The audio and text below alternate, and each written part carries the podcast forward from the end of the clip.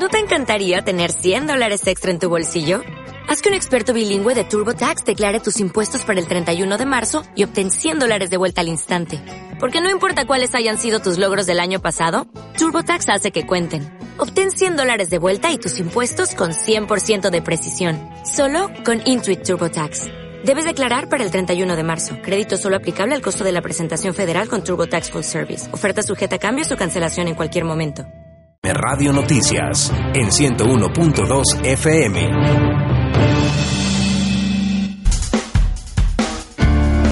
Son las 7 de la mañana y a esta hora inicia UM Radio Noticias, el matutino. Las noticias, el análisis, las entrevistas y toda la información con el equipo de periodistas y expertos en los temas de actualidad. UM Radio Noticias, el matutino. Desde la Universidad de Manizales, dirige Richard Millán.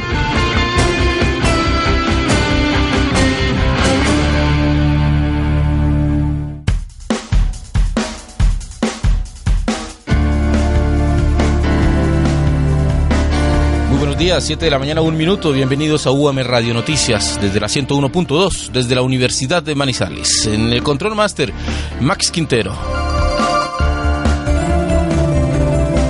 Hoy es eh, jueves 18 de agosto del 2016. El día comienza en Manizales bastante nublado, una neblina fuerte en toda la ciudad. El aeropuerto está funcionando. Juan Alberto Giraldo, buenos días. Hola Richard, muy buenos días. Así es, eh, según el eh, gerente del aeropuerto La Nubia, se encuentra funcionando sin ninguna dificultad, aunque sí observamos alguna nubosidad cercana al centro de la capital caldense nubosidad, pero funciona perfectamente el eh, aeropuerto La Nubia de la ciudad de Manizales. 7 de la mañana, dos minutos. Fracasó el intento de conciliación eh, con las víctimas del barrio Cervantes en la ciudad de Manizales. Un nuevo intento no fue posible. En septiembre se hará imputación de cargos por parte de la Fiscalía contra exfuncionarios públicos, entre ellos un exalcalde de la ciudad, un exgerente de aguas de Manizales y también un exsecretario de obras públicas de la ciudad. Funcionarios de Corpo Caldas también fueron vinculados a este proceso. Juan, usted recuerda, comienzan comienzo de año, el semestre pasado hablábamos con el gerente de aguas de Manizales sobre eh, las tarifas de agua y él anunciaba, bueno, prepárense que es muy posible que en el transcurso del año eh, pueda haber otro incremento. Sí, nos eh, decía el gerente Jorge Hernán Mesa que se fijaba mucho la tarifa de acuerdo al IPC y algunos otros incrementos en la economía del país. Pues muy bien, saludamos al gerente de aguas de Manizales, doctor Jorge Hernán Mesa, buenos días. Buenos días, Richard. Un saludo muy especial a toda la audiencia. A usted muchas gracias por estar con nosotros. ¿Es cierto que va a haber un nuevo incremento en los próximos días? Bueno, eh, a partir del primero de julio pasado, por orden del Gobierno Nacional, eh, se aprobó el nuevo marco tarifario, no solamente para Manizales, sino para todo el resto del país. El nuevo marco tarifario significa que las empresas de acueducto alcantarillado ponen a consideración de la Comisión de Regulación de Agua Potable un plan de inversiones para los próximos 10 años, donde se incluyen allí pues reposiciones de redes de acueductos, redes de alcantarillado, en el caso de Manizales la planta de tratamiento de aguas residuales y proyectos de modernización tecnológico, de telemetría y telegestión pues que quedan incluidos.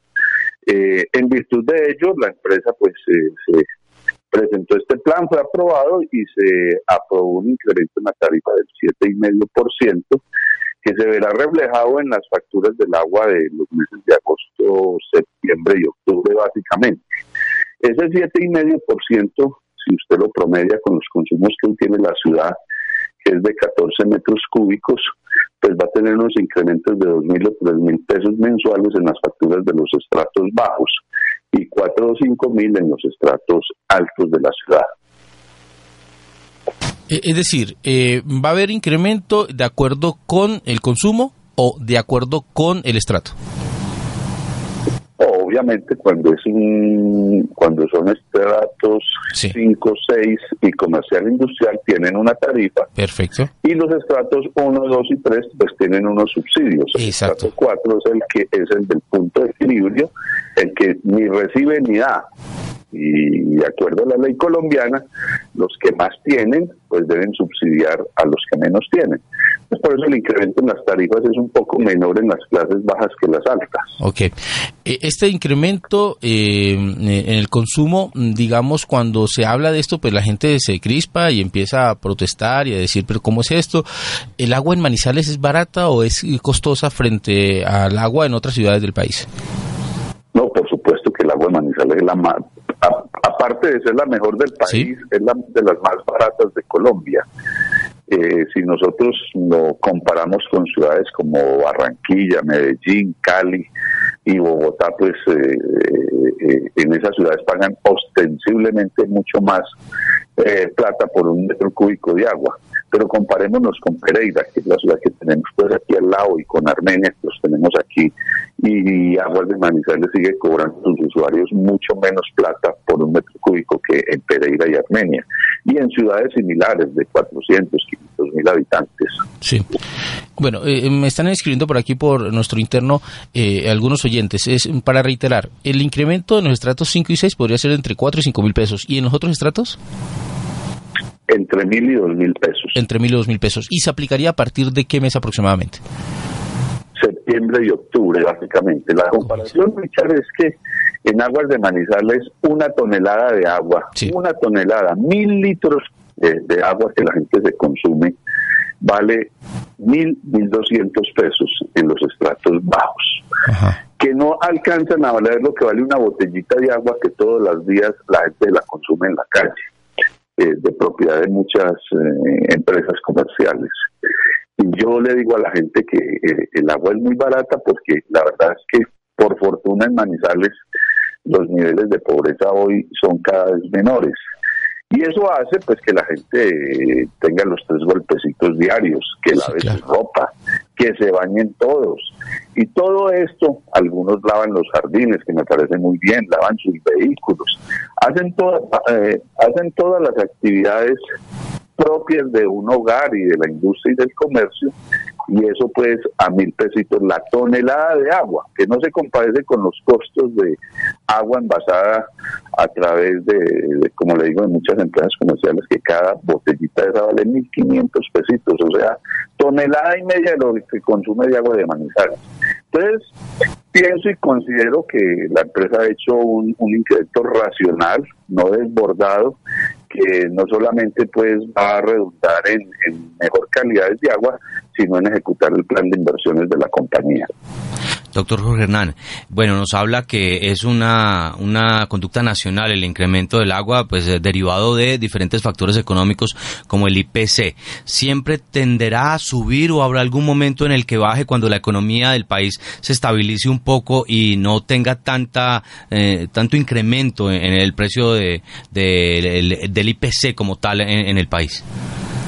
No, en general las tarifas de los servicios públicos, no solamente acueducto alcantarillado, sino todos los servicios públicos van amarrados y atados a la, al IPC, porque básicamente pues cada año hay que incrementarle los salarios a los empleados de la compañía, eh, todos los bienes y servicios, los insumos que utilizamos en, la, en el mantenimiento de nuestras redes y en el caso de inversiones, pues tienen unos incrementos anuales que la mayoría están atados al IPC.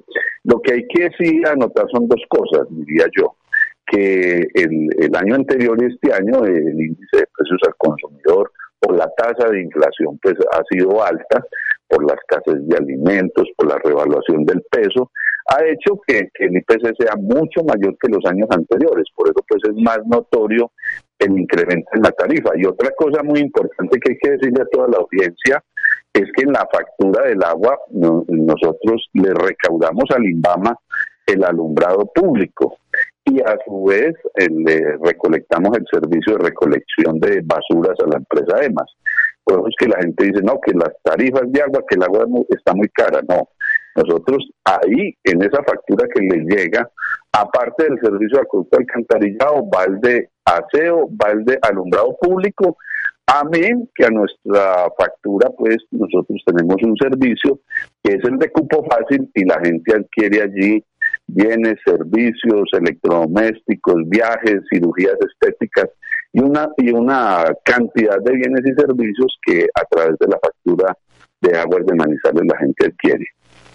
Eh, doctor Mesa, le cambio el tema ya para finalizar y es eh, una denuncia que han hecho habitantes de la vereda del Rosario, que queda aquí en la ciudad de Manizales, en el sector hacia Chinchiná, y es mm, que eh, hay repetidos cortes del servicio de agua, de agua potable, y al parecer hay dificultades con el dueño de un predio que impide que Aguas de Manizales repare una de las tuberías que surten el acueducto de la vereda. ¿Cómo va este problema, esta situación, cómo se está manejando?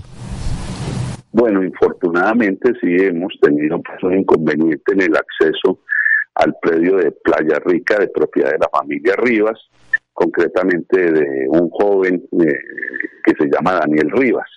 Él pues eh, pone muchos eh, problemas para el acceso de nuestros obreros porque precisamente el tanque queda en la finca de ellos.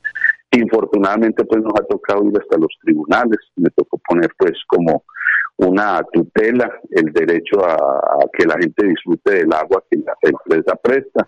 El juez pues nos ha dado la, razón y la semana pasada pues nos tocó con, la tutela y la policía y la inspección de policía tratar de acceder al, al predio del señor.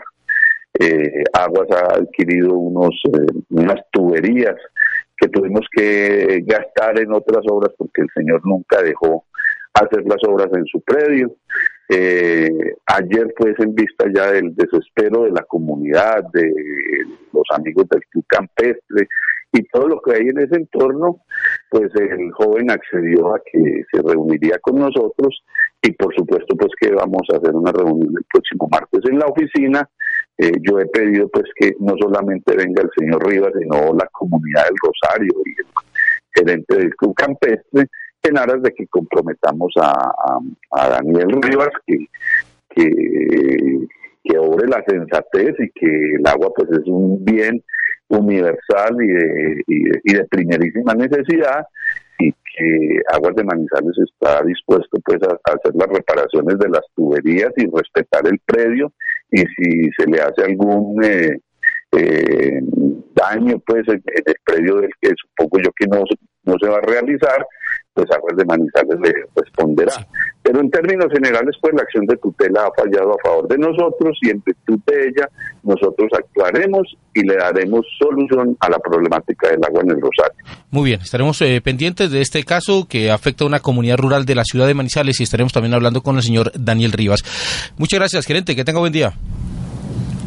Feliz día para toda su audiencia. Muy amable. Siete de la mañana, 12 minutos. Es el gerente de Agua de Manizales, Jorge Hernán Mesa Botero, en UM Radio Noticias. Vamos a hablar enseguida con los taurinos de la ciudad de Manizales frente al proyecto de ley eh, que está cursando ya en la Cámara de Representantes y que habla del tema de la fiesta brava.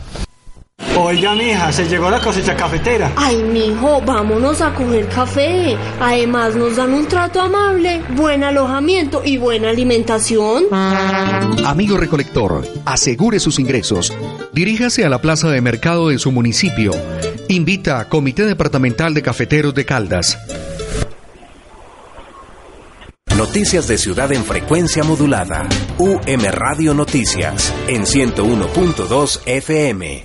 7 de la mañana, 13 minutos. Bueno, ayer aquí en el UM Radio Noticias desde la Universidad de Manizales hablábamos sobre el tema mm, de esta propuesta ya del proyecto de ley 006 de 2016 que está cursando en la Cámara de Representantes eh, relacionada con la fiesta brava en Colombia. ¿Qué es lo que dice este proyecto? ¿Cuál es ese, esa parte sustantiva? Sebastián, buenos días. Richard, buenos días. La parte sustantiva de este proyecto es que por medio del cual se prohíbe la utilización de elementos que laceren, mutilen, hieran, quemen o den muerte en espectáculos públicos a animales y se dicten otras disposiciones. Bueno, hablamos con uno de los ponentes, el representante de la Cámara, Arturo Yepes, y decía pues que la idea es que no se acabe la fiesta brava, pero que también se respeten los derechos que tienen los animales. Hablábamos con el concejal animalista, eh, John Emair Yepes, y hablaba pues que eh, en términos generales él no está de acuerdo que existan las corridas de toros, pero que esto podría ser eh, un tema para discutir interesante frente a lo que es el maltrato al, animal en el caso de los toros. Lo considero un avance. Un avance. Hablamos en este momento entonces y saludamos a nuestro compañero, colega y amigo Paco Ayala. Buenos días, Paco. Eh, Richard, muy buen día, cordial saludo, cordial saludo para Sebastián y toda la vasta audiencia que tiene este espacio. Muchas gracias a usted por estar con nosotros, eh, Paco, un experto en toros en la ciudad de Manizales, en Colombia. ¿Qué opina usted de este proyecto de ley? Pues la verdad es que yo tengo un gran respeto por las eh, diferentes posiciones respecto al tema taurino. Para mí lo fundamental es que siempre haya la libertad de expresión, la libertad de elegir profesión, la libertad de exigir, eh, de elegir eh, afición. es una posición muy respetable por parte del doctor Arturo Yepes, pero realmente yo no la comparto. El tema de los toros está muy arraigado no solamente pues aquí en Colombia, sino en diferentes partes del mundo. Pero básicamente lo que quería manifestar yo respecto a este tema es que de pronto sí requiere la fiesta brava algunos ajustes, algunas pequeñas modificaciones.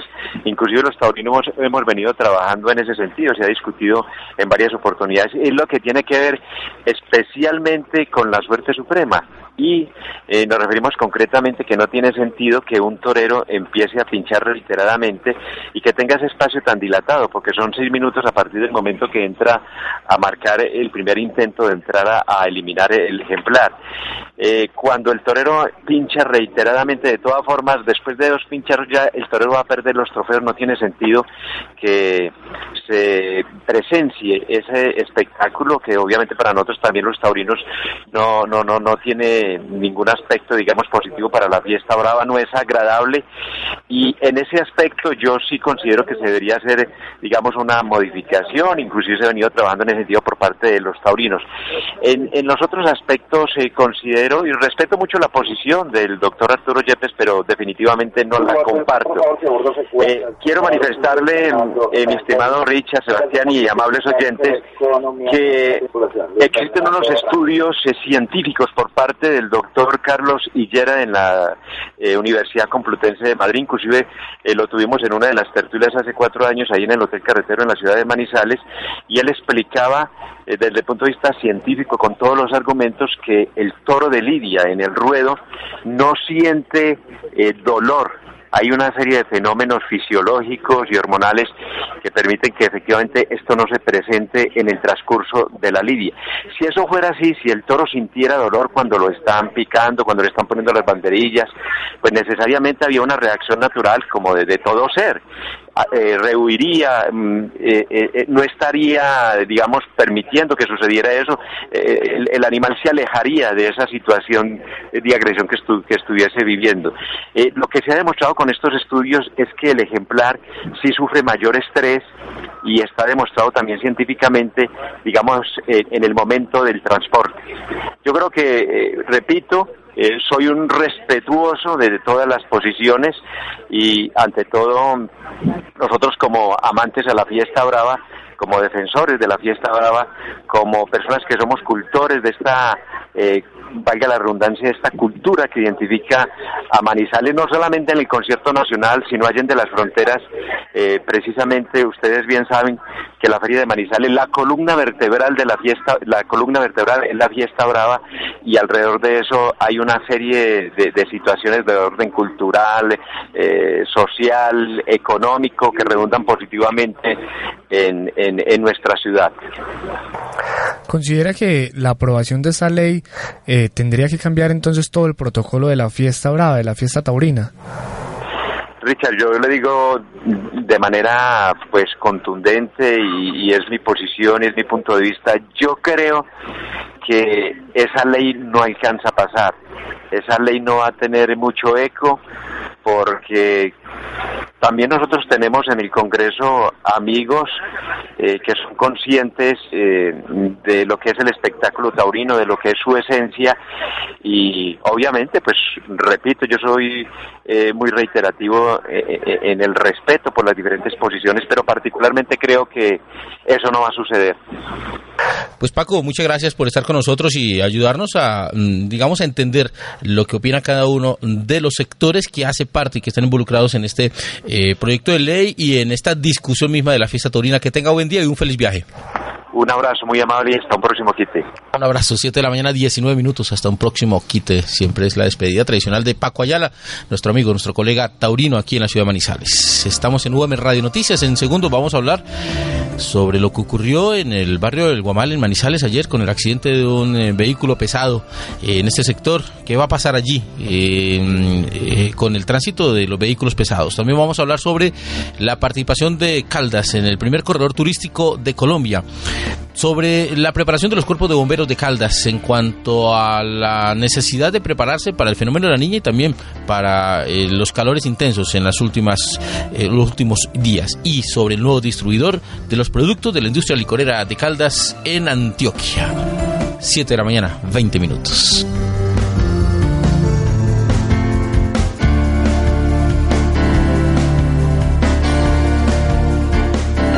Noticias de ciudad se escuchan mejor en frecuencia modulada.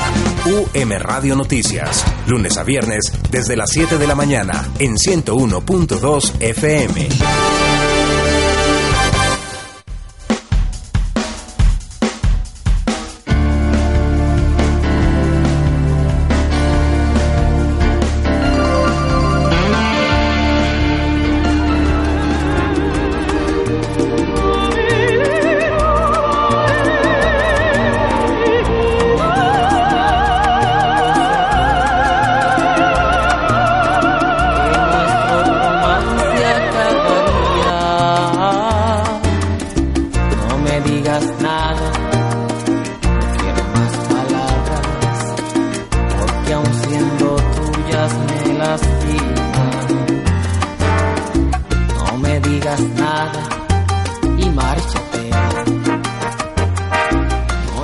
7 de la mañana, 21 minutos en VM Radio Noticias. Escuchamos a Eddie Santiago. ¿Está de cumpleaños?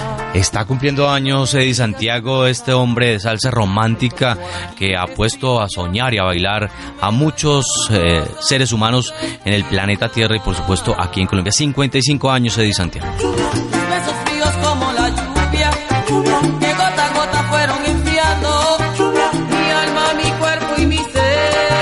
7 de la mañana, 22 minutos. ¿Qué fue lo que pasó en el barrio Guamal ayer en la mañana, Sebas?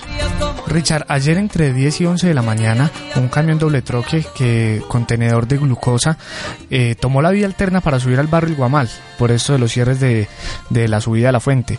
Bastante empinadas esa subida. Demasiado, sí señor. Este doble troque, eh, el conductor empezó a devolverse, pero frenando bruscamente, hasta que perdió el control, el carro va hacia atrás, gira y se voltea. Así es, eh, señor secretario de Tránsito de la ciudad de Manizales, eh, Carlos Gaviria, buenos días. Buenos días, ¿qué tal? Muy bien, muchas gracias. Bueno, después de este accidente, ¿cambian, digamos, algunas disposiciones frente a lo que es el tránsito de vehículos pesados por este sector del Guamal? Sí, efectivamente. Pero quiero primero aclarar de que el tránsito de vehículos pesados por este sector siempre ha estado prohibido. En actas y en la socialización se habló con la empresa para donde va esta carga, de Colombia. Se les asignó la ruta por donde deben entrar. Entonces está desubicado y perdido y se metió por ahí. Y de esta manera vamos a reforzar señales con el personal, eh, directrices claras para que no pasen vehículos por ahí. Y asimismo, los vehículos de servicio público con pasajeros, buses grandes, tampoco paso por ahí. Es decir, eh, por allí es solo para vehículos livianos eh, el, paso. Perfecto. ¿Y los vehículos pesados por dónde? Vehículos pesados no tienen por. Es decir, los vehículos pesados van por la Panamericana porque la Panamericana está abierta. Ajá. Es decir, la Panamericana está abierta entrando de la ciudad. Ah, okay. El único vehículo pesado que pueda entrar es para esa empresa de la glorieta del terminal Antigua Villa María. Todo ese recorrido se tenía previsto. Muy bien, entonces eh, eh, hubo, digamos, una equivocación del conductor, eh, no atendió las disposiciones y eso fue lo que ocurrió. Pues no sé si o falta de comunicación de la empresa con él o algo, pero sí debe haber previsto semejante pendiente. Uno sabe, conoce su carro y sabe por dónde se mete. Tuvo la oportunidad, de, cuando el primer intento ahí en la mitad de la cuadra, el paro del carro, y lo dejado quieto, no era capaz. Siguió insistiendo, insistió, ahí donde ocurrió el accidente. Señor eh, secretario de Tránsito, eh, lo escuché hablar eh, ayer diciendo quizás que iban a ubicar allí algunos guardas de tránsito con el propósito de ubicar y de evitar que se presentaran este tipo de tránsito de vehículos pesados por esta zona. Yo sé que es muy difícil tener un controlador en cada esquina de la ciudad, pero hay algunos sitios que representan un riesgo latente como este. ¿Cómo va a ser esa distribución de, guardas? Ya, ya lo tenemos dispuesto con la señalización y el guarda. La señalización más grande que se vea, que se entienda, y guarda va a tratar de tenerlo al máximo ahí todas las 24 horas. Si el de juego amerita la hora pico y pero se va a tener servicio permanente. Eh, secretario, de resto ha sido, digamos, tranquila las disposiciones de tránsito eh, ante el cierre de la fuente, ¿cierto? Sí, señor, bastante tranquilo. Mejoró el tránsito porque está en nota. Acabo de hacer el recorrido. Sí. Tránsito normal, tránsito normal. Esperamos que la gente nos colabora. Señores taxistas no se van a comprar cigarrillos, de comprar parva en la vía que conduce a Antigua Ah, Vía claro. María, que ayer. Entonces necesitamos que los señores no se parquen en la vía y el tránsito fluye normal. Muy bien, 7 de la mañana, 25 minutos. Señor secretario de Tránsito, muy buenos días, muchas gracias. Buen día, igualmente. Él es Carlos Gaviria, secretario de Tránsito y Transporte de Manizales. Y es muy clásico y muy tradicional en Manizales que la gente eh, pare en medio de una vía estrecha a comprar el tinto, a comprar la parva, como decía él, a hacer chance, Sí. a comprar el cigarrillo. Eso es tradicional, ¿no? O, o algunos a bajarse a orinar también. También ahí, en plena vía. Esta mañana venía por la avenida del Río, por la avenida Sí. Kevin Ángel, y pues a esa hora es muy fluido porque mucha gente viene a trabajar. Y no falta el que se parqueó ahí, apenas cambió el semáforo, arrancó, puso estacionarias y parqueó, y ahí formó un tranco en el berraco. 7 de la mañana, 26 minutos en UM Radio Noticias. Tenemos a Eddie Santiago todavía esa musiquita de la época de Don Max, que suena también aquí. 55 años está cumpliendo este hombre que es el salsero del amor. Claro, a Max le pusieron esa canción en la cuna. Así es. No me digas nada y márchate. No llames amor a tu hipocresía.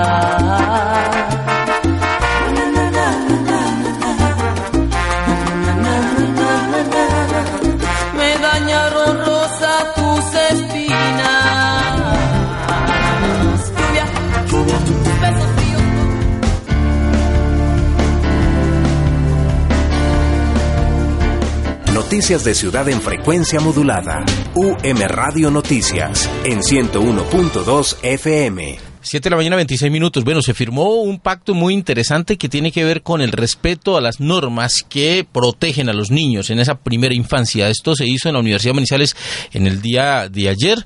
Eh, participación de la directora encargada del ICBF en Caldas y el gobernador encargado de Caldas. Eh, Ricardo Giraldo, buenos días. Buenos días, Richard. Así es. Ayer el gobernador encargado de Caldas, Ricardo Gómez Giraldo, firmó acá en la Universidad de Manizales un pacto promovido por el Instituto Colombiano de Bienestar Familiar eh, que buscaba la transparencia y la legalidad para la consecución de una sociedad más equitativa.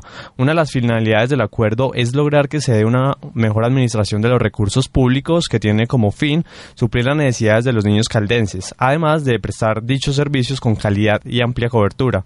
El acuerdo está de la mano con el programa de Cero a Siempre y según el gobernador encargado se invertirán 120 mil millones que estarán pues destinados para este fin, eh, eh, mirando pues cómo se puede mejorar la, la atención de, los- de los niños de Caldas. Así es, tenemos aquí a la directora regional del ICBF en Caldas, Luleli Rendón Tobón, hablando sobre el tema. El objetivo del Pacto por la Transparencia es como avanzar, avanzar en la articulación que tenemos nosotros con los operadores del Sistema Nacional de Bienestar Familiar, avanzar con los entes territoriales de acá del departamento, departamento de Caldas, gobernación y municipio de Manizales, alcaldía con el fin de que con el fin de que nos articulemos aún más para que cada día nosotros ejecutemos los recursos públicos, ya sean del ICBF, de los entes territoriales, de manera transparente y con toda la legalidad.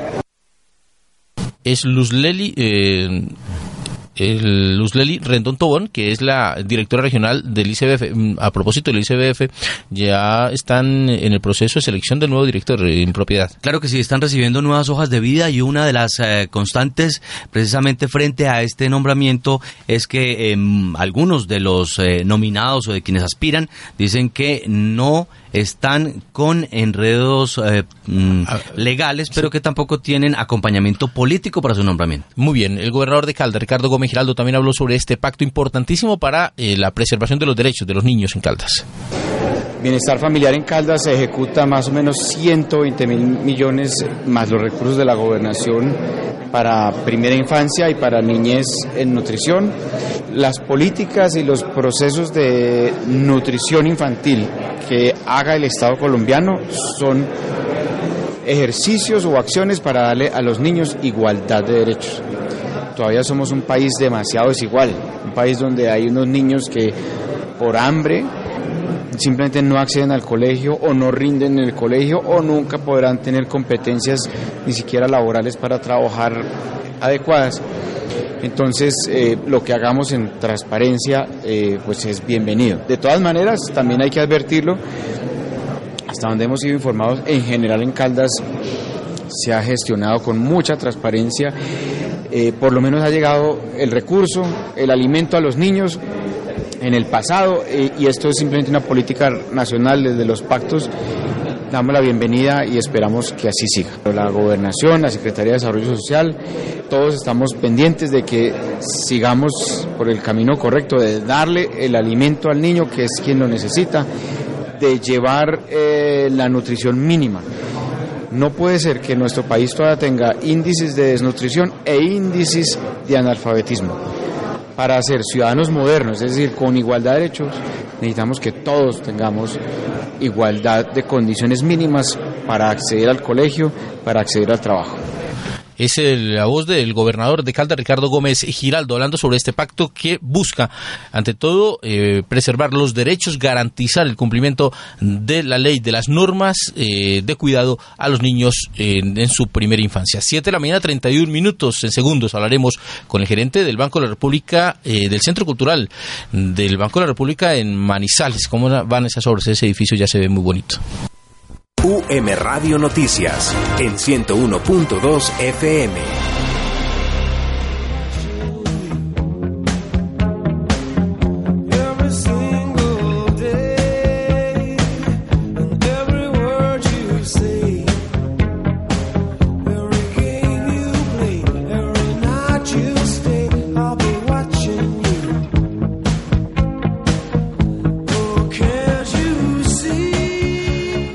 De Polis. Eh, Llegó la policía. Sí, en un día como hoy, un 18 de agosto de 1977, de Polis presentaba su primera actuación como trío en un escenario en territorio británico. Aquí está en UM Radio.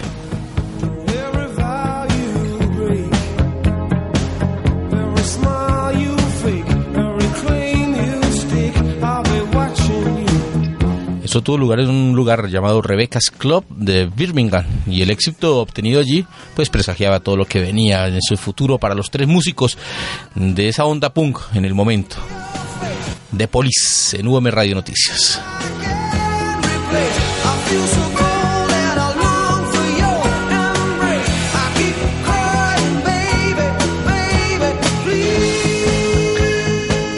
7 de la mañana, 32 minutos. Bueno, uno de los grandes anhelos eh, de a quienes nos gusta la cultura en Manizales es cuándo estará listo el Centro Cultural del Banco de la República, una obra que ya se erige en el centro, ya se ve a lo lejos. Y bueno, esa es la gran expectativa. Eh, ¿Cómo van estas obras? Ya tenemos al gerente del Centro Cultural en la línea, pero antes un poco de contexto de esta obra, Sebastián. Bueno, precisamente en el 2009 fue cuando se detectaron esos riesgos estructurales progresivos ahí en ese edificio del centro y para junio de 2015 fue cuando se terminó pues la demolición completa del edificio perteneciente al Banco de la República. En julio del 2015 el Banco de la República da un comunicado y dice que a finales de este año se termina la obra. Precisamente para eso tenemos al gerente del Banco de la República de Manizales, Carlos Augusto Jaramillo. Carlos Augusto, buenos días. Carlos Augusto, buenos días. Aló, buenos días. Buenos días, muchas gracias por estar con nosotros en UM Radio Noticias desde la Universidad de Manizales y cuéntenos cómo van las obras, para cuándo tendremos el Centro Cultural del Banco de la República.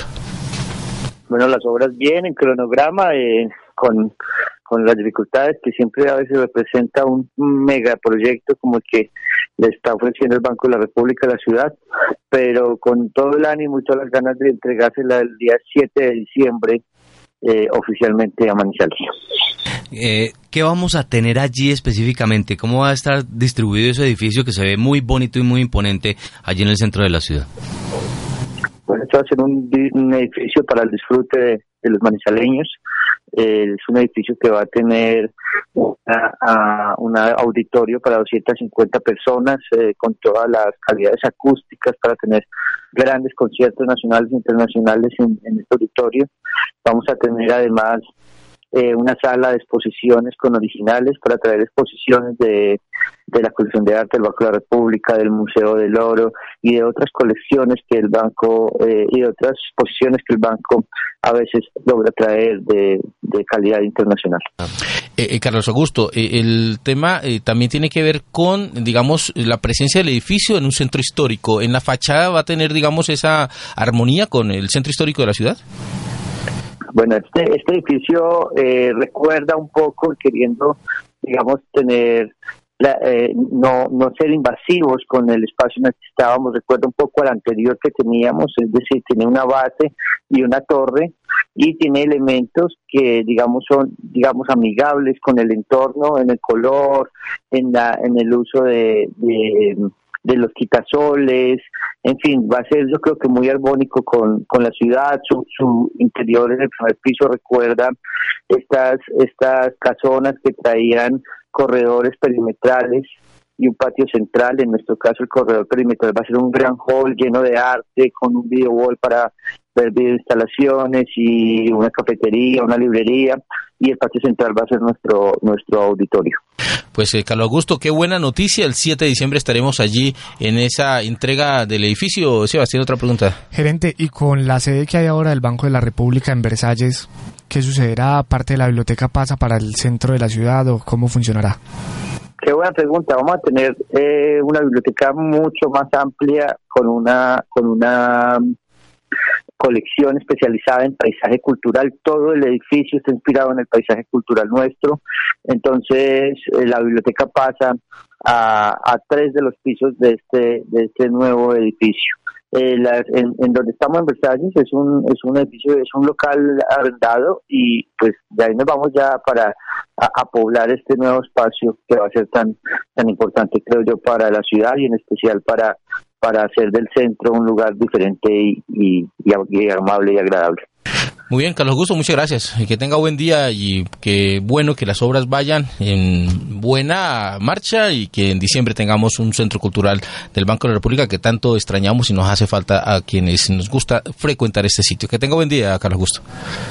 Bueno, buen día para ustedes también, hasta luego. Él es Carlos, Carlos Augusto Jaramillo, buenos días, y él es el gerente del Centro Cultural del Banco de la República. Vamos a hablar en segundos sobre los bomberos de Caldas y su preparación para el fenómeno de la niña.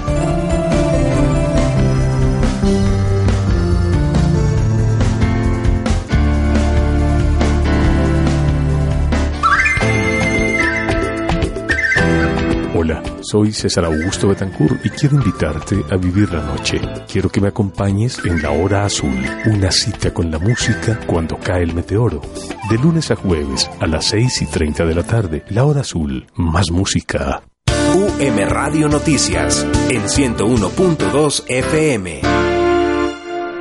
7 de la mañana, 37 minutos. Hablábamos ayer sobre el tema de lo loco que está el clima. Entonces, eh, la UDGR y el IDEAN en un día dicen alerta en tantos municipios por eh, posibles daños eh, en las vías por el invierno. Y al otro día, alerta en 24 municipios de Caldas, por ejemplo, ayer, por posibles incendios forestales debido a la fuerte ola de calor. Claro que sí, esa es la alerta que ha fijado el IDEAN para esta zona del país y lo contrastante es que, en, por ejemplo, ayer en la capital de la República y en todo el sector de Cundinamarca, los aguaceros fueron tan fuertes que inclusive en la madrugada uno de los ríos se creció por donde estaban durmiendo habitantes de la calle, arrastró a 20 de ellos y eh, pues eh, los organismos de socorro alcanzaron a rescatarlos y se encuentran eh, siendo atendidos por los organismos de socorro y, Así es. y de salud. 300 personas estaban allí, habitantes de la calle, habitantes del sector del Bronx que debieron salir de, de esta zona y mm, se trasladaron a este lugar. Pero ¿cómo están preparados los cuerpos de bomberos de Caldas para atender, digamos, estas emergencias, tanto en fuerte ola de calor como en invierno? Y lo preguntamos es porque eh, cuando llegan las emergencias es cuando nos acordamos de los bomberos y muchos de ellos pues no estaban preparados, no tenían las suficientes herramientas eh, para atender, digamos, las emergencias. Eh, comandante Oscar Mejía del Cuerpo de Bomberos de Río Sucio y coordinador de los bomberos en Calda, buenos días. Muy buenos días a ustedes, buenos días a toda la audiencia de este medio de comunicación tan importante. Muchas gracias por estar con nosotros y bueno, antes de que se presenten las emergencias, queríamos hablar con ustedes los bomberos en ese sentido. ¿Están preparados? ¿Tienen las herramientas suficientes? ¿Les han atendido las solicitudes que ustedes insistentemente han hecho al Estado para que los doten lo suficientemente bien para que cuando lleguen las eh, horas difíciles pues no tengan que estar mendigando ayuda? A ver, Richard, en eso, en ese tema, mm, qué bueno que me hayas preguntado porque nada más hace aproximadamente dos meses estuvimos en una reunión eh, con la gobernación de Caldas donde estuvo presente el doctor Carlos Iván Márquez y le manifestamos la solicitud, le hacemos una solicitud donde ya los cuerpos de bomberos de Caldas tienen sus herramientas de incendio forestales eh, eh, prácticamente acabadas. Con el fenómeno del niño, pues eh, hubo un fuerte trabajo en los 32 eh, cuerpos de bomberos y esto hizo que la herramienta se, se desgastara bastante. Entonces le solicitamos eh, a través de la unidad departamental de gestión de riesgo de que si era posible de que nos recuperaran o nos dotaran otra vez de- de herramientas para atención de incendios forestales, pues donde él mismo se comprometió que nos íbamos a, colaborar. Eh, sin embargo, pues yo ya le solicité al doctor Félix Ricardo de la unidad de departamental de riesgo que por favor nos ayudara a ag- agilizar esta solicitud, ya que fue un compromiso y en este momento eh, puedo decirlo que casi en los eh, 30 cuerpos de bomberos de los 32 están bastante mal de herramientas forestales, ya que eh, en el pasado fenómeno del niño pues acabaron con ellas en, el, en la atención de incendios que enfrentaron en el departamento. Es decir, comandante, que en este momento las, eh, las herramientas para eh, acabar con los incendios están ya en muy mal estado y necesitan eh, de ellas prontamente y no los han dotado. Sí, exacto, sí, en este momento hay que decirlo, los- la herramienta está ya desgastada eh, totalmente, en este, eh, eh, eh, eh, concretamente lo que es la herramienta manual, las bombas de espalda, el trabajo fue bastante arduo y es por eso desde que hace aproximadamente dos meses, dos meses hicimos esa solicitud para que se nos dotara de nuevo de, de- de nuevos de nuevos de nuevas herramientas. Comandante, ¿cuál es el y cuál es el papel allí de las alcaldías municipales, de la gobernación de Caldas en este sentido? Eh, bueno, obviamente también del gobierno nacional, pero eh, en primera instancia las alcaldías y el gober- la gobernación.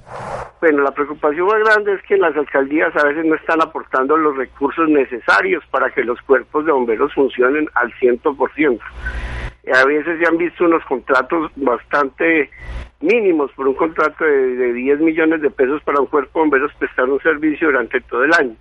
Claro está que en este momento le doy gracias a la Procuraduría Provincial de, Caldas, donde eh, en este momento mandó una solicitud, un informe a cada cuerpo bomberos de que manifiesten si las alcaldías están cumpliendo con su con su contrato, como lo exige la ley 1575, para prestar la prevención atención de incendios y otras calamidades conexas.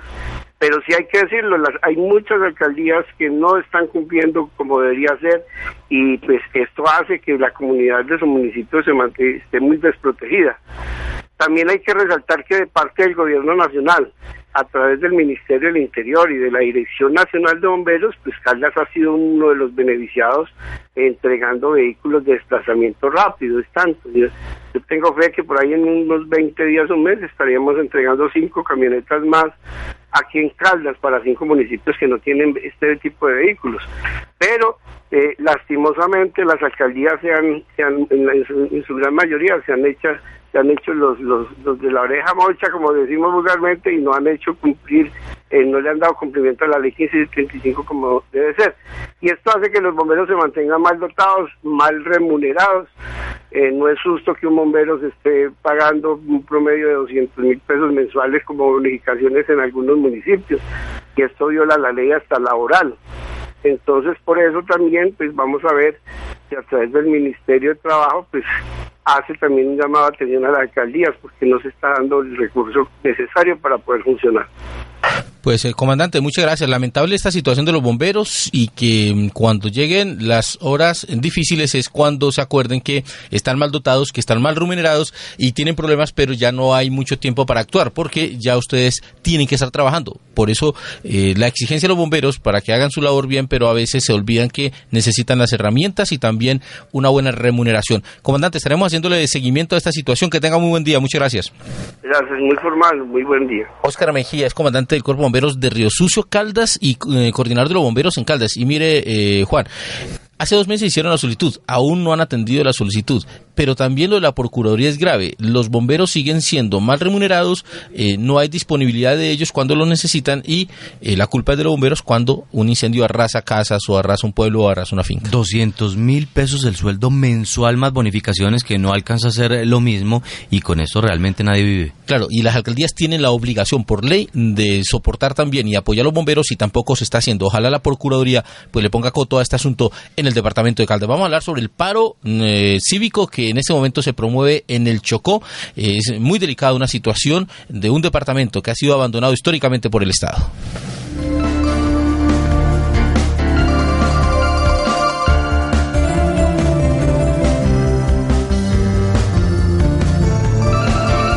Al aire, UM Radio, 101.2 FM.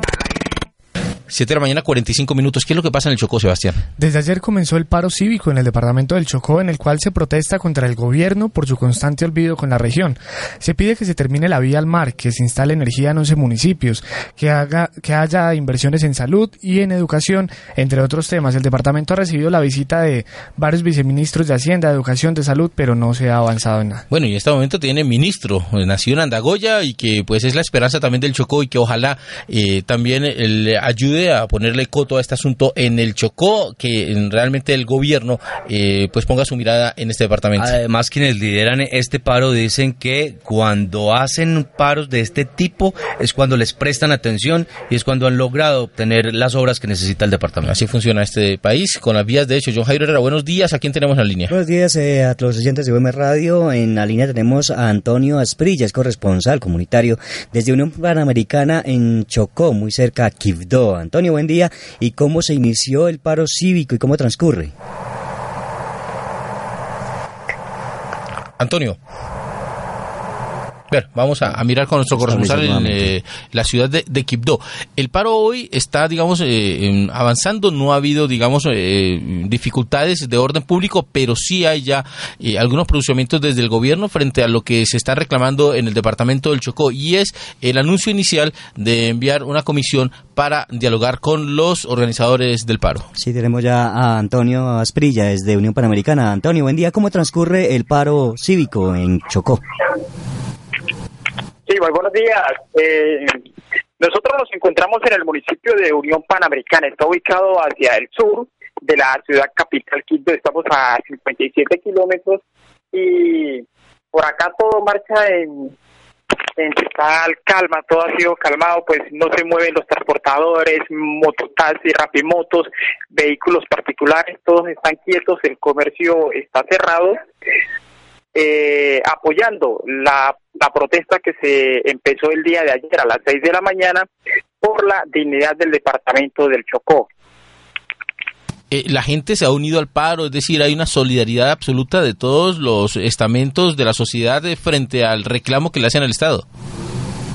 Eh, claro, claro, las empresas transportadoras eh, suspendieron sus actividades, escuelas, colegios, universidades suspendieron sus actividades, las personas, son pocas las personas que andan transitando por las calles, es decir, las calles están solas, salen eh, marchas, protestas se han llevado en algunos en algunas cabeceras municipales el día de ayer y se espera que para el día de hoy también puedan continuar ese tipo de marchas. Antonio, eh, la esperanza de ustedes es que de pronto, pues teniendo ministro de la región, pues pueda ayudarles a que el gobierno nacional contribuya a solucionar los inconvenientes, los eh, incumplimientos también del propio gobierno. Bueno, lo que pasa con el departamento del Chocó es un es un abandono histórico que existe. Si usted puede darse cuenta desde los años desde los años por allá, por, los, por la década de los ochentas, hubo un paro pidiendo que se hiciera un puente sobre el río Atrato que uniera a la ciudad, a la, a la, que uniera a la ciudad capital con el sur del departamento del Chocó y allí en esa protesta, tal como se está haciendo ahora en un paro cívico, perdió la vida eh, una persona, un joven universitario Eh, si ustedes se han dado cuenta, la vía del eje cafetero hacia el departamento del Chocó ha puesto unos muertos porque han habido accidentes, muchas personas han perdido la vida. Lo mismo sucede en la vía Quibdó-Medellín, son muchas personas las que han perdido la vida por allí. La vía, la vía estuvo suspendida, estuvo cerrada durante dos meses. Luego de dos meses la vía es abierta, pero por un lapso de cuatro horas. Igual no es alta para que la gente la pueda transitar. El hospital departamental presenta dificultades. El techo está que se cae, paredes llenas de moho, humedad.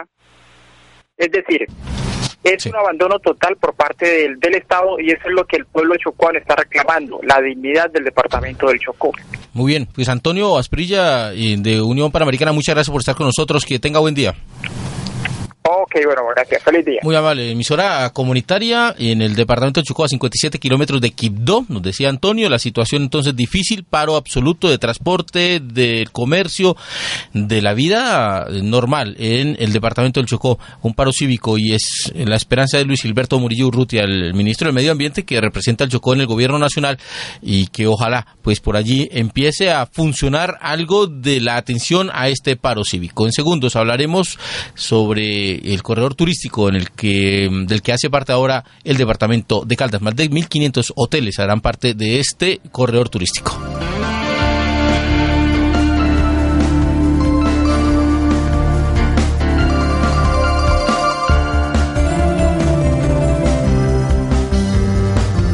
UM Radio Noticias en 101.2 FM. 7 de la mañana, 51 minutos. Bueno, eh, cuatro departamentos de Colombia, entre ellos Caldas, eh, conformaron el primer corredor turístico de Colombia. ¿En qué consiste este corredor, Ricardo? Así es, Richard. Caldas hace parte del primer corredor turístico del país. Cuatro departamentos, como usted bien lo decía, están en esta iniciativa. Los tres del eje cafetero, es decir, Caldas, Quindío y Risaralda, y el Valle del Cauca también hace parte de ese acuerdo. Para Caldas es importante el acuerdo porque esto permitirá explotar el potencial turístico del departamento que no está aprovechado en su totalidad. Las son uno de los atractivos más sobresalientes, pues acá se encuentran una la mayor cantidad de especies con respecto a otras regiones. El acuerdo se dio con el Ministerio de Comercio, Industria y Turismo, la Gobernación de Caldas a través de la Secretaría de Desarrollo Económico y el Fondo Nacional de Turismo Fontur. Se espera la inversión de 500 mil millones de pesos para darle vía libre al proyecto y en Caldas los municipios que se beneficiarán son inicialmente Aguadas, Salamina, Villa María, Pácora y la capital Manizales también está Chinchina allí. Eh, esto en datos es más o menos, eh, el proyecto contará con 1.834 eh, hoteles, 56 restaurantes, 180 prestadores turísticos y 274 guías de turismo, 19 municipios en los cuatro departamentos que hacen parte del acuerdo. Esta es la voz del secretario de Desarrollo Económico de Caldas, Miguel Trujillo Londoño, hablando sobre este primer corredor turístico del cual hace parte el departamento de Caldas.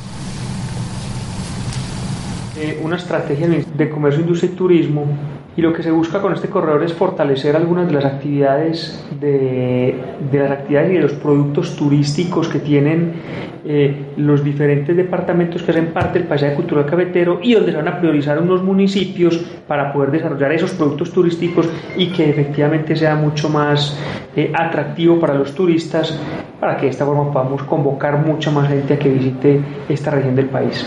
Participa con Salamina, Pácora de Aguadas, Villa María, Manizales, Chinchina y Aguadas y Salamina. Aguadas y Salamina como pueblos patrimonio. Y Manizales, la única capital de departamento que está dentro del paisaje cultural cafetero es eh, Miguel Trujillo Londoño, eh, secretario de Desarrollo Económico. Muy importante esto porque pues eh, quienes hacen turismo en el departamento de Caldas pues ya tendrán digamos también la posibilidad de utilizar este corredor turístico que en cierta manera Juan pues va a permitir un desplazamiento digamos más tranquilo frente a la posibilidad de encontrar sitios dispuestos para el turismo en armonía con todo lo que se está promocionando en estos cuatro departamentos, Valle, Caldas, Quindío y Risaralda. Además que se tiene que aprovechar lo de declaración de paisaje cultural cafetero que perdió un poco de fuerza con el pasar de los años e inclusive se amenazó con que podría perder este título, pero gracias a las gestiones de diferentes mandatarios, pues nuevamente comenzó a tomar fuerza, además porque muchas fincas que eh, sembraban café, que era uno de los atractivos, lo erradicaron el café y que simplemente Hicieron piscinas. albergar allí a las personas. Sí, convirtieron en hoteles, piscinas y ya no hay café. 7 de la mañana, 54 minutos. Hablando de economía, la inversión extranjera en Colombia bajó en un 19.7%. Juan Manuel, buenos días. Buenos días, Richard. Eh, con 13 meses con tendencia a la alza, el país cerró sus primeros seis meses del presente año. La producción industrial ha encontrado en el mes de junio una especie de colchón donde ha retomado fuerza. Y es que en este mes, con relación al 2015, hubo un incremento en el número de trabajadores cercano al 1%. Entre las 39 actividades industriales realizadas en Colombia, 23 tuvieron resultados positivos en lo que va del 2016. 7 de la mañana, 55 minutos. La industria colombiana en ascenso por decimotercer mes consecutivo, Juan. Sí, eso fue lo que le acabo de Perfecto. contar. Y la inversión extranjera en Colombia, el 19.7% bajó en los últimos días. Y asimismo, el dólar en Colombia ya tiene su eh, cotización para el día de hoy. Sí, señor. Hoy se cotiza a 2.918 pesos con una tendencia a la alta. El euro a 3.290 pesos y la libra de café en la bolsa de Nueva York a un dólar con 58 centavos. 7 de la mañana, 55 minutos. Vamos a hablar ahorita de otras noticias nacionales. En UM Radio Noticias, desde la 101.2.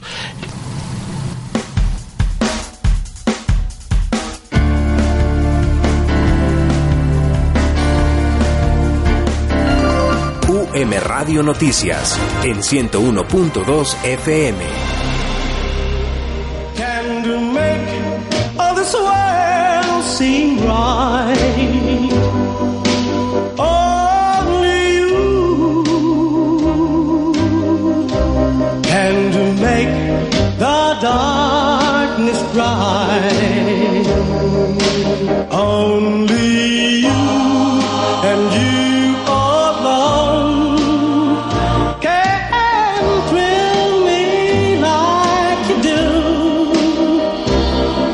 And to fill my heart with love for only Set One, 7 de la mañana, 56 minutos. En un día como hoy, en 1977, se celebraba el funeral de Elvis Presley en Graceland, una mansión para 150 personas. Eh, estas personas lloraron la muerte de Elvis, que fue enterrado en un mausoleo de mármol al lado de la tumba de su madre, en el cementerio de Forest Hill. A partir de ese momento comenzó la leyenda. you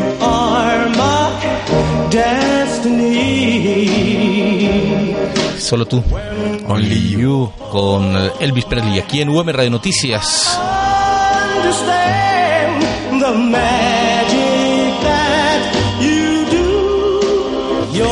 7 de la mañana, 57 minutos. Bueno, en las últimas horas el Procurador General de la Nación le envió una carta al presidente del Senado diciéndole ojo con el proceso contra Pretel. Eh, hay que llevarlo muy bien porque de pronto pues eh, cometen irregularidades y yo todavía soy procurador y los puedo investigar. Parece que esa carta ya le llegó al presidente del Senado, alcaldense Mauricio Liscano, pero pues no creo que mucha atención le pongan a esa carta del procurador, esas amenazas. Él es amigo de Pretel. Claro que sí, pues la plenaria del Senado tiene previsto para hoy jueves tomar una de las decisiones más trascendentales de los últimos tiempos en el Congreso.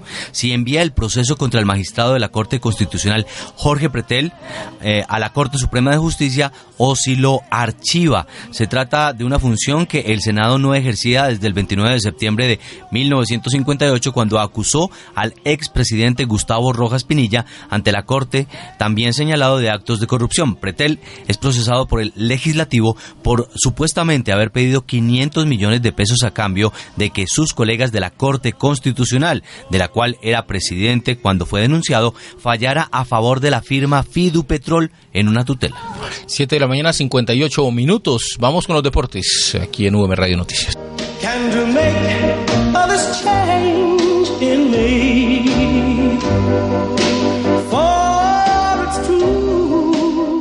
En UM Radio Noticias, otras miradas a los deportes.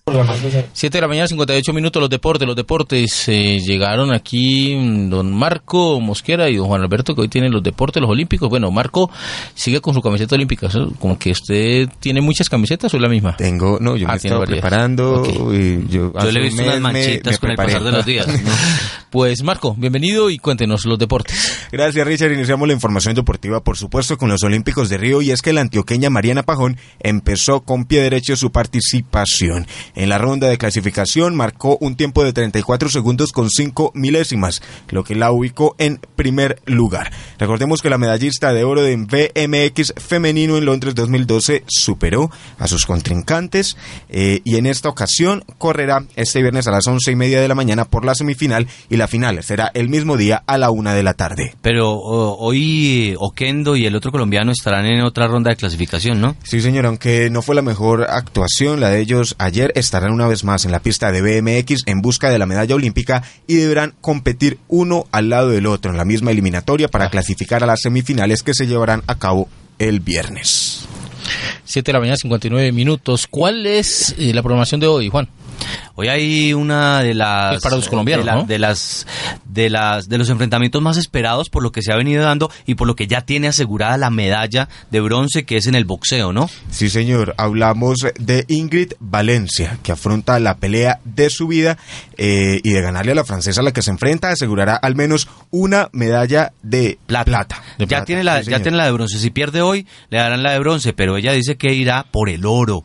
Hoy a las 12 y 15 del mediodía enfrentará entonces Ingrid Valencia a Sara Oura Ouraumone de Francia. Bueno, el que sepa francés. Nos disculparán un poco ahí el pronunciamiento. Bueno, podemos destacar otra participación de colombianos a las 7 y 10 de la noche. También es la final de lanzamiento de jabalina con Flor Denis Ruiz. Eh, ya compitió María José Uribe en la segunda ronda femenina, eh, esto en golf, a las 5 de la mañana. Y bueno, hay otros eh, diferentes deportes en los cuales también se participará. Lucha eh, en la arena carioca y taekwondo también en la arena carioca. Y ya hablamos del ciclismo BMX. Claro que sí, en la tabla de medallería la primera posición continúa comandada por Estados Unidos con 93 preseas, de ellas 30 de oro, seguido por Gran Bretaña con 51 medallas, de ellas 19 de oro tercer lugar China, 54 preseas, 19 doradas. Colombia continúa en la posición 26 con 2 de oro y 2 de plata. Cierro entonces la información de los Olímpicos y me despido de los deportes hablando de la Liga eh, de Fútbol Colombiana porque el Millonarios venció un gol por cero al Cali anoche en el Campín. Esto a puerta cerrada, recordemos por los desmanes que se vivieron eh, anteriormente en este estadio. Eh, todavía le restan cuatro fechas a Millos sin afición, esto por la asociación de la de Mayor y la alcaldía. Y en Suramericana, Tolima perdió 1 por 0 frente a un equipo venezolano y Medellín ganó y avanza en este torneo. 8 de la mañana, un minuto. Terminamos las noticias en UM Radio desde la 101.2, la frecuencia universitaria.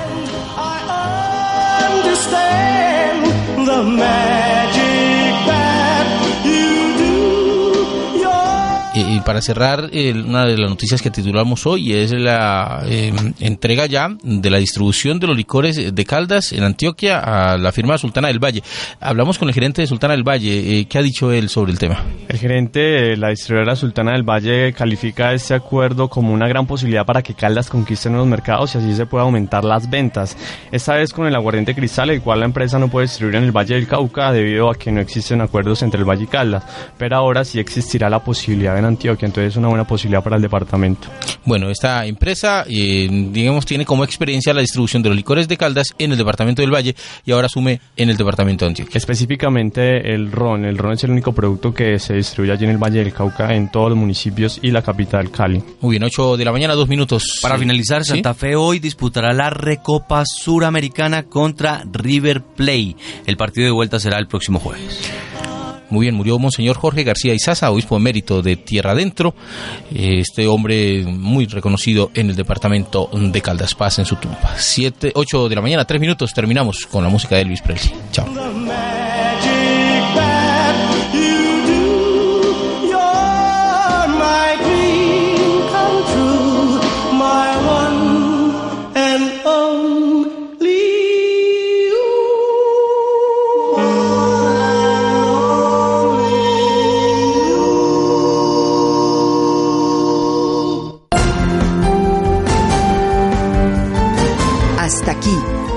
Radio Noticias de la Mañana, El Matutino.